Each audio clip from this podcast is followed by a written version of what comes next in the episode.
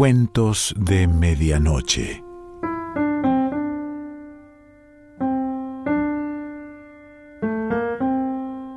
El cuento de hoy se titula Nido de avispas y pertenece a Agatha Christie.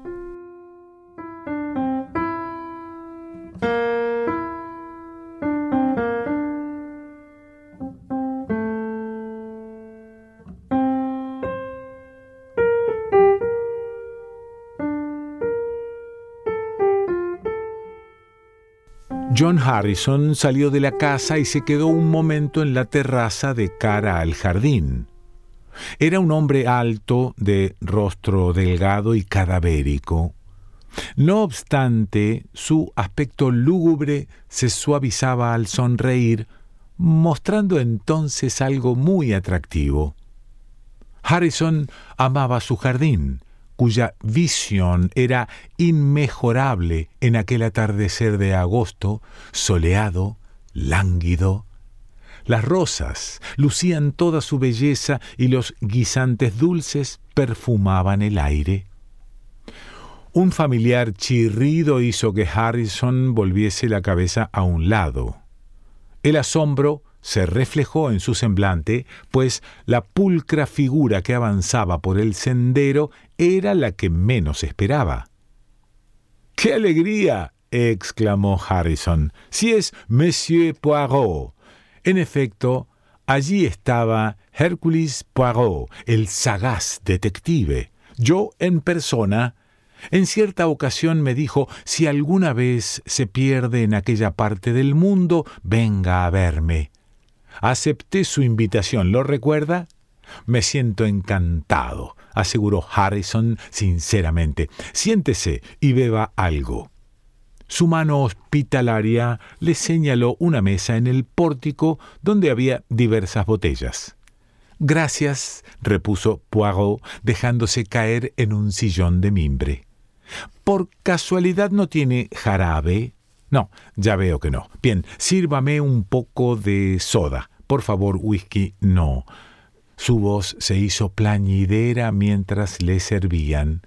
Cáspita, mis bigotes están lacios. Debe ser el calor. ¿Qué le trae a este tranquilo lugar? preguntó Harrison mientras se acomodaba en otro sillón. ¿Es un viaje de placer? No, mon ami. Negocios. ¿Negocios? ¿En este apartado rincón? Poirot asintió gravemente. Sí, amigo mío, no todos los delitos tienen por marco las grandes aglomeraciones urbanas. Harrison se rió. Imagino que fui algo simple. ¿Qué clase de delito investiga usted por aquí? Bueno, si puedo preguntar. Claro que sí. No solo me gusta, sino que también le agradezco sus preguntas. Los ojos de Harrison reflejaban curiosidad. La actitud de su visitante denotaba que le traía allí un asunto de importancia. Dice que se trata de un delito, un delito grave, uno de los más graves delitos. ¿Acaso un asesinato? completó Poirot. Tanto énfasis puso en la palabra que Harrison se sintió sobrecogido, y por si esto fuera poco, las pupilas del detective permanecían tan fijamente clavadas en él que el aturdimiento lo invadió. Al fin pudo articular No sé que haya ocurrido ningún asesinato aquí. No, dijo Poirot, no es posible que lo sepa. ¿Quién es? De momento, nadie. ¿Qué? Ya le he dicho que no es posible que lo sepa. Investigo un crimen aún no ejecutado. Veamos, eso suena a tontería. En absoluto. Investigar un asesinato antes de consumarse es mucho mejor que después. Incluso con un poco de imaginación podría evitarse. Harrison lo miró incrédulo. ¿Habla usted en serio, monsieur Poirot? Sí, hablo en serio. ¿Cree de verdad que va a cometerse un crimen? Eso es absurdo. Hércules Poirot, sin hacer caso de la observación, dijo, a menos que usted y yo podamos evitarlo. Sí, mon ami. ¿Usted y yo? Usted y yo. Necesitaré su cooperación. ¿Esa es la razón de su visita? Los ojos de Poirot le transmitieron inquietud. Vine, Monsieur Harrison, porque me agrada usted. Y con voz más despreocupada añadió Veo que hay un nido de avispas en su jardín. ¿Por qué no lo destruye? El cambio de tema hizo que Harrison frunciera el ceño. Siguió la mirada de Poirot y dijo eh, Pensaba hacerlo, mejor dicho, lo hará el joven Langton. ¿Recuerda a Claude Langton? Asistió a la cena en que nos conocimos usted y yo. Viene esta noche expresamente a destruir el nido. Ah, exclamó Poirot. ¿Y cómo piensa hacerlo? Em, con petróleo rociado con un inyector de jardín. Traerá el suyo que es más adecuado que el mío. Hay otro sistema, ¿no? preguntó Poirot. Por ejemplo, cianuro de potasio. Harrison alzó la vista sorprendido. Es peligroso. Se corre el riesgo de su fijación en las plantas. Poirot asintió. sí, es un veneno mortal. Guardó silencio un minuto y repitió un veneno mortal. Útil para desembarazarse de la suegra, ¿verdad? se rió Harrison. Hércules Poirot permaneció serio. ¿Está completamente seguro, Monsieur Harrison, de que Langton destruirá el avispero con petróleo? Segurísimo. ¿Por qué? Eh, simple curiosidad. Estuve en la farmacia de Bachester esta tarde y mi compra exigió que firmase en el libro de venenos. La última venta era cianuro de potasio adquirido por Claude Langton. Harrison enarcó las cejas. ¡Qué raro! Langton se opuso el otro día a que empleásemos esa sustancia. Según su parecer, no debería venderse para este fin. Poirot miró por encima de las rosas. Su voz fue muy queda al preguntar ¿Le gusta Langton? La pregunta tomó por sorpresa a Harrison, que acusó su efecto. Eh, ¿Qué quiere que le diga? Pues sí, me gusta. ¿Por qué no ha de gustarme? mera divagación, repuso Poirot. ¿Y usted es de su gusto? Ante el silencio de su anfitrión, repitió la pregunta. ¿Puede decirme si usted es de su gusto? ¿Qué se propone, monsieur Poirot? No termino de comprender su pensamiento le seré franco. ¿Tiene usted relaciones y piensa casarse, Monsieur Harrison? Conozco a la señorita Molly Dean. Es una joven encantadora y muy bonita. Antes estuvo prometida a Claude Langton, a quien dejó por usted. Harrison asintió con la cabeza. Yo no pregunto cuáles fueron las razones. Quizás estén justificadas, pero ¿no le parece justificada también cualquier duda en cuanto a que Langton haya olvidado o perdonado? Ah, se equivoca, Monsieur Poirot. Le aseguro que está equivocado. Langton es un deportista y ha reaccionado como un caballero. Ha sido sorprendentemente honrado conmigo y no con mucho, no ha dejado de mostrarme aprecio. ¿Y no le parece eso poco normal? Utiliza usted la palabra sorprendente y sin embargo no demuestra hallarse sorprendido. Eh, no lo comprendo, monsieur Poirot. La voz del detective acusó un nuevo matiz al responder Quiero decir, que un hombre puede ocultar su odio hasta que llegue el momento adecuado. ¿Odio? Harrison sacudió la cabeza y se rió. Los ingleses son muy estúpidos, dijo Poirot. Se consideran capaces de engañar a cualquier cualquiera y que nadie es capaz de engañarlos a ellos. El deportista, el caballero, es un Quijote del que nadie piensa mal. Pero a veces, ese mismo deportista cuyo valor le lleva al sacrificio, piensa lo mismo de sus semejantes y se equivoca. ¿Me está usted advirtiendo en contra de Claude Langton? exclamó Harrison. Ahora comprendo esa intención suya que me tenía intrigado. Poirot asintió y Harrison bruscamente se puso en pie. Está usted loco, monsieur Poirot. Esto es Inglaterra. Aquí nadie reacciona así. Los pretendientes rechazados no apuñalan por la espalda o envenenan. Se equivoca en cuanto a Langton. Ese muchacho no haría daño a una mosca. La vida de una mosca no es asunto mío, repuso Poirot plácidamente. No obstante, usted dice que Monsieur Langton no es capaz de matarlas cuando en este momento debe prepararse para exterminar a miles de avispas. Harrison no replicó y el detective, puesto en pie a su vez, colocó una mano sobre el hombro de su amigo y lo zarandeó como si quisiera despertarlo de un mal sueño. Espabilese, amigo, espabilese.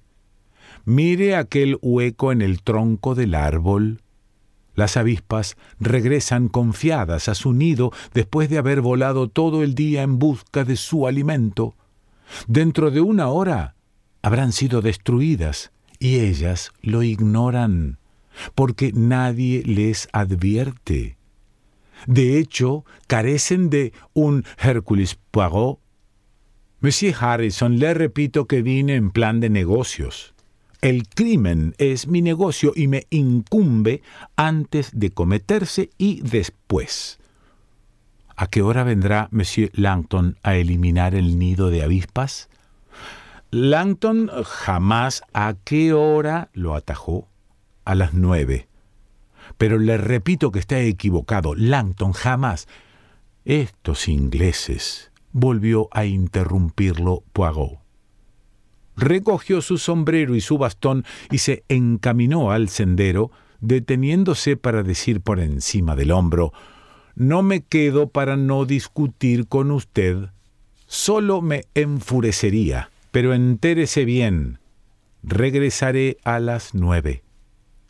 Harrison abrió la boca y Poirot gritó antes de que dijese una sola palabra. Sé lo que va a decirme. Langton jamás, etcétera, etcétera. Me aburre su Langton jamás. No lo olvide. Regresaré a las nueve. Estoy seguro de que me divertirá ver cómo se destruye el nido de avispas, de los deportes ingleses. No esperó la reacción de Harrison y se fue presuroso por el sendero hasta la verja. Ya en el exterior, caminó pausadamente y su rostro se volvió grave y preocupado. Sacó el reloj del bolsillo y lo consultó. Las manecillas marcaban las ocho y diez. Unos tres cuartos de hora, murmuró. Quizá hubiera sido mejor aguardar en la casa. Sus pasos se hicieron más lentos, como si una fuerza irresistible lo invitase a regresar. Era un extraño presentimiento que, decidido, se sacudió antes de seguir hacia el pueblo. No obstante, la preocupación se reflejaba en su rostro y una o dos veces movió la cabeza, signo inequívoco de la escasa satisfacción que le producía su acto. Minutos antes de las nueve se encontraba de nuevo frente a la verja del jardín. Era una noche clara y la brisa apenas movía las ramas de los árboles. La quietud imperante resumaba un algo siniestro, parecido a la calma que antecede a la tempestad. Repentinamente alarmado, Poirot apresuró el paso, como si un sexto sentido lo pusiese sobre aviso. De pronto se abrió la puerta de la verja y Claude Langton, presuroso, salió a la carretera. Su sobresalto fue grande al ver a Poirot. Oh, eh, buenas noches. Buenas noches, Monsieur Langton. ¿Ha terminado usted? El joven lo miró inquisitivo. Ignoro a qué se refiere, dijo. ¿Ha destruido ya el nido de avispas? No. Oh, exclamó Poirot como si sufriera un desencanto. ¿No lo ha destruido? ¿Qué hizo usted, pues? He charlado con mi amigo Harrison. Tengo prisa, monsieur Poirot. Ignoraba que vendría a este solitario rincón del mundo. Me traen asuntos profesionales. Hallará a Harrison en la terraza. Lamento no detenerme. Langton se fue y Poirot lo siguió con la mirada. Era un joven nervioso, de labios finos y bien parecido. Dice que encontraré a Harrison en la terraza, murmuró Poirot. Veamos. Penetró en el jardín y siguió por el sendero. Harrison se hallaba sentado en una silla junto a la mesa. Permanecía inmóvil y no volvió la cabeza al oír a Poirot. Ah, mon ami, exclamó éste, ¿cómo se encuentra? Después de una larga pausa, Harrison, con voz extrañamente fría, inquirió ¿Qué ha dicho? Le he preguntado cómo se encuentra. Eh, bien, sí, estoy bien, ¿por qué no? ¿No siente ningún malestar? Eso es bueno. ¿Malestar? ¿Por qué? Por el carbonato sódico.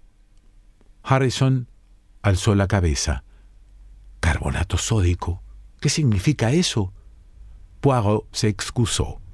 Siento mucho haber obrado sin su consentimiento, pero me vi obligado a ponerle un poco en uno de sus bolsillos. ¿Que puso usted un poco en uno de mis bolsillos? ¿Y por qué diablos hizo eso? Poirot se expresó con esa cadencia impersonal de los conferenciantes que hablan a los niños. Una de las ventajas o desventajas del detective radica en su conocimiento de los bajos fondos de la sociedad. Allí se aprenden cosas muy interesantes y curiosas.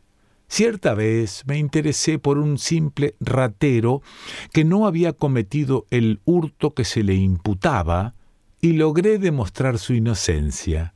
El hombre, agradecido, me pagó enseñándome los viejos trucos de su profesión. Eso me permite ahora hurgar en el bolsillo de cualquiera con solo escoger el momento oportuno.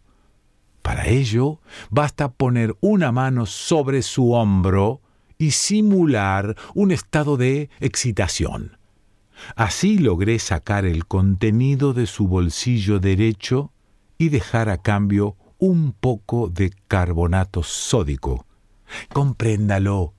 Si un hombre desea poner rápidamente un veneno en su propio vaso, sin ser visto, es natural que lo lleve en el bolsillo derecho de la americana. Poirot se sacó de uno de sus bolsillos algunos cristales blancos y aterronados. Es muy peligroso, murmuró, llevarlos sueltos.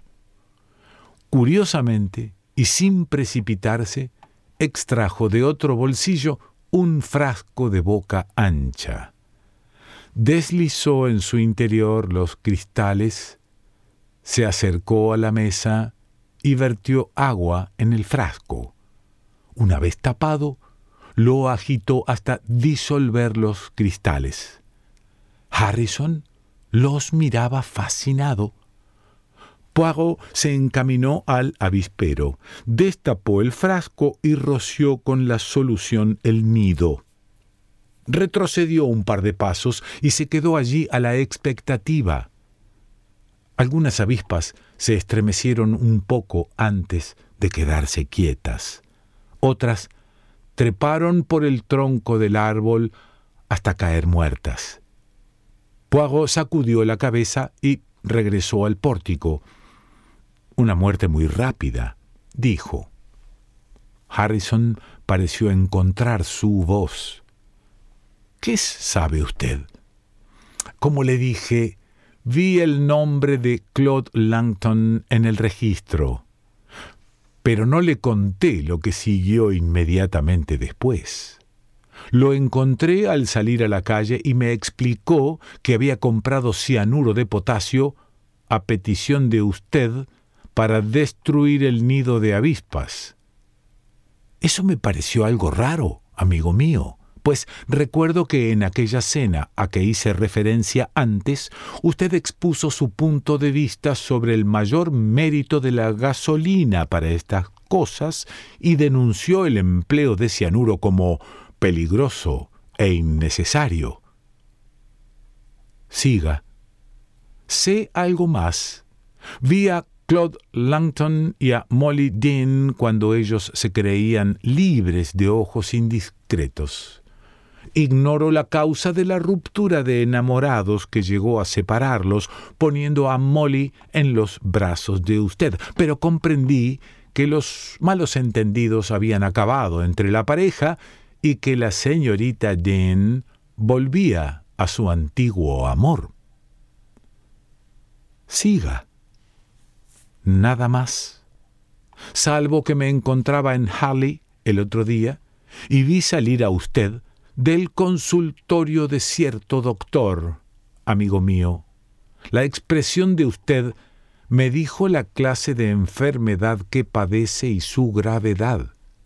Es una expresión muy peculiar que solo he observado un par de veces en mi vida, pero inconfundible. Ella refleja el conocimiento de la propia sentencia de muerte. ¿Tengo razón o no? Sí. Solo dos meses de vida. Eso me dijo.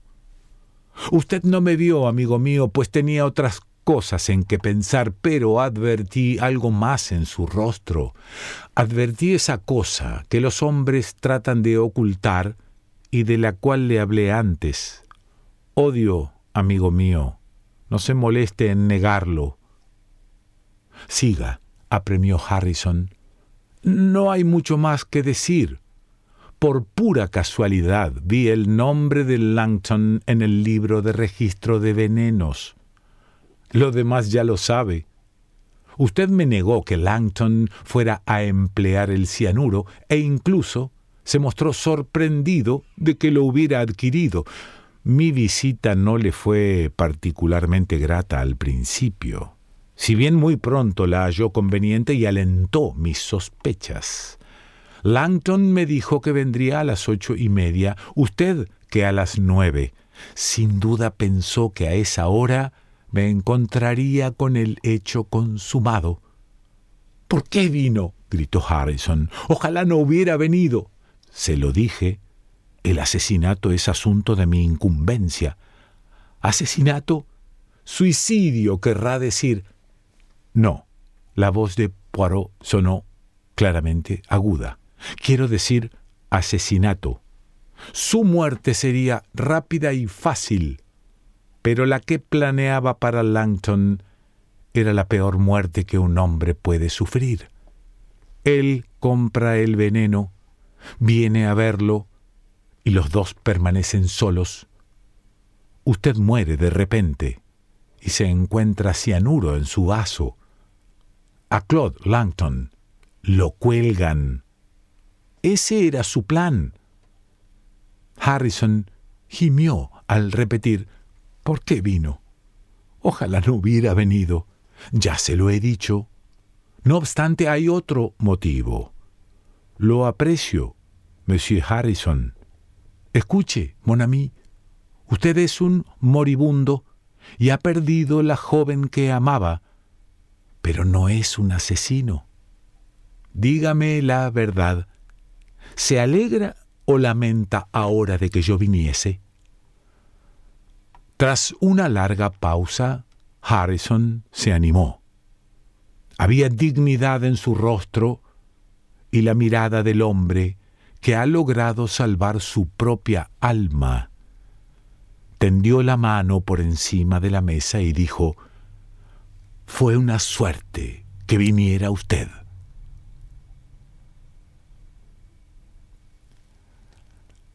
Agatha Christie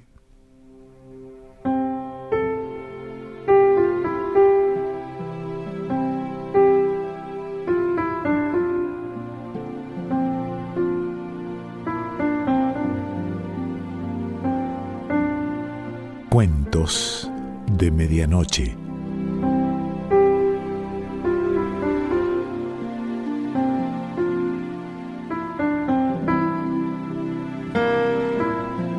Selección Pancho Mondino.